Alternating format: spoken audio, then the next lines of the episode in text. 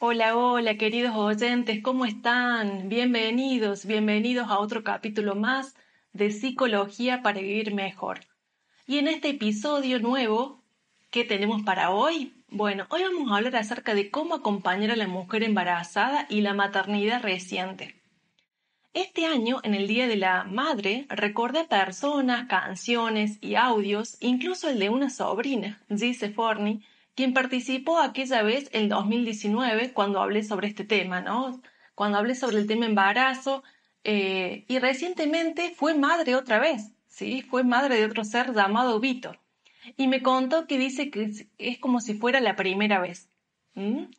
Eh, también recordé una canción eh, de Laura Pausini llamada Lo siento, que refleja la admiración y desencuentros que a veces tenemos con nuestra propia mamá, con nuestra propia madre. En medio de todos estos recuerdos pensaba que nunca había tratado este tema desde Caros de FM y decidí renovar la edición. Y este mes, cuando traté de este tema en consultorio, me llegó un escrito muy apropiado de Florencia, quien quiso participar del tema de hoy. Te escuchamos desde Rosario, querida Flor. Estos son mis pensamientos sobre el embarazo y la maternidad. Creo que la maternidad está sobre romantizada.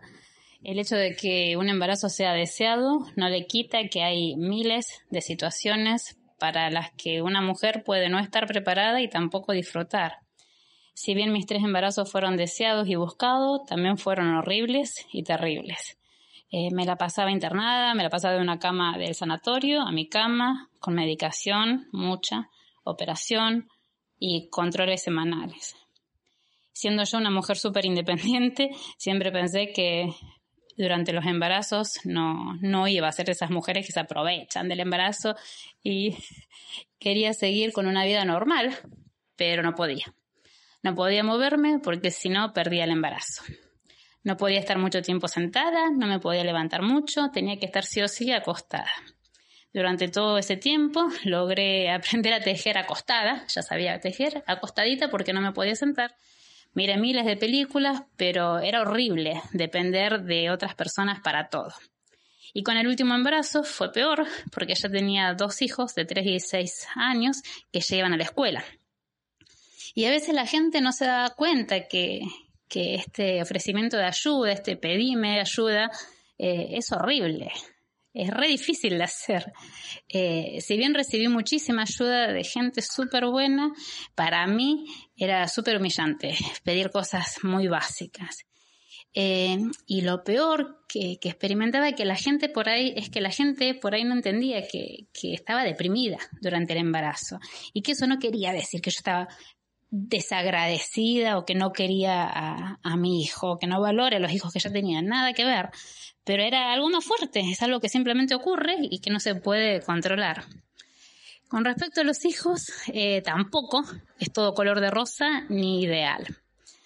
Eh, hay tantas situaciones eh, como tipos de familias, tipos de hijos, tipos de madres y, y, nosotras las mamás muchas veces nos equivocamos en querer dar la imagen de la madre perfecta y no dejar ver a nuestros hijos que nosotras somos humanas, que nos equivocamos, que tenemos tristezas, que lloramos, que hay cosas que nos angustian.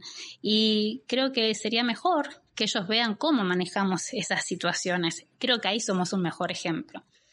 Obvio que no es fácil, eh, pero creo que esto de querer eh, reflejar la imagen de la madre perfecta, eh, lo cual es una utopía, no es bueno, ni saludable ni para los chicos ni para una. otro factor que considero súper importante es el permitirles a nuestros hijos que se equivoquen y darles sus espacios.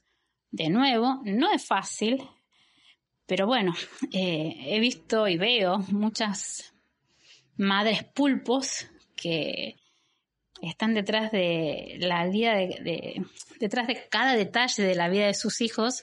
Obviamente no estoy pensando cuando son muy niñitos, muy chiquitos, sino cuando ya van teniendo eh, cierta autonomía o teniendo que adquirir cierta autonomía y sin embargo están atrás de cada detalle de su, de su vida y no los dejan crecer.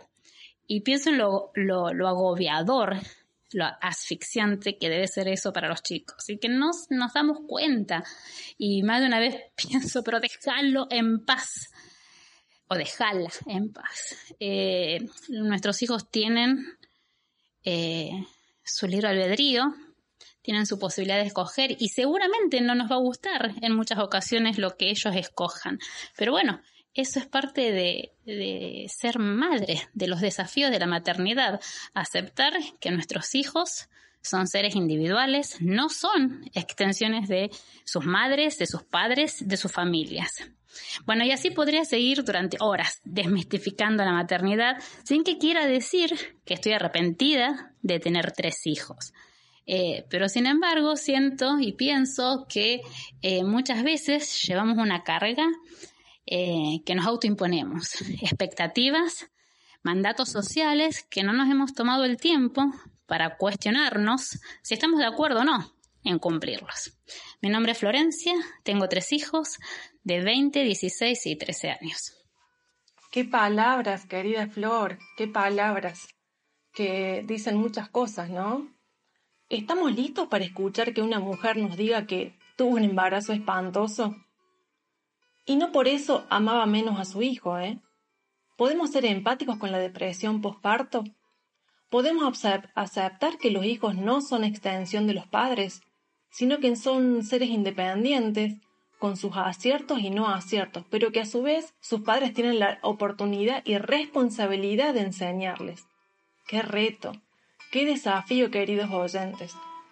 Bueno, yo, eh, por ejemplo, te cuento que con el primer embarazo, o sea, todos mis embarazos fueron lindos, pero con el primero fue especial, porque yo lo esperaba con ansias y sabía que desde, desde el primer momento sabía que iba a ser varón.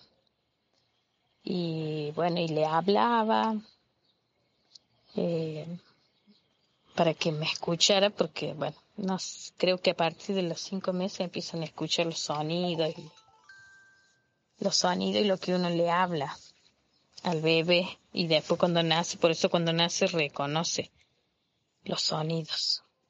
Y para mí fue muy lindo el embarazo de mi primer hijo y también el segundo también fue fue lindo porque bueno ya estaba ahí con con el papá y es como que estaba más contenida y esas cosas y el tercero también a pesar de que nació antes tiempo, pero este fueron como uno, cada uno fue especial, de mis tres embarazos cada uno fue especial.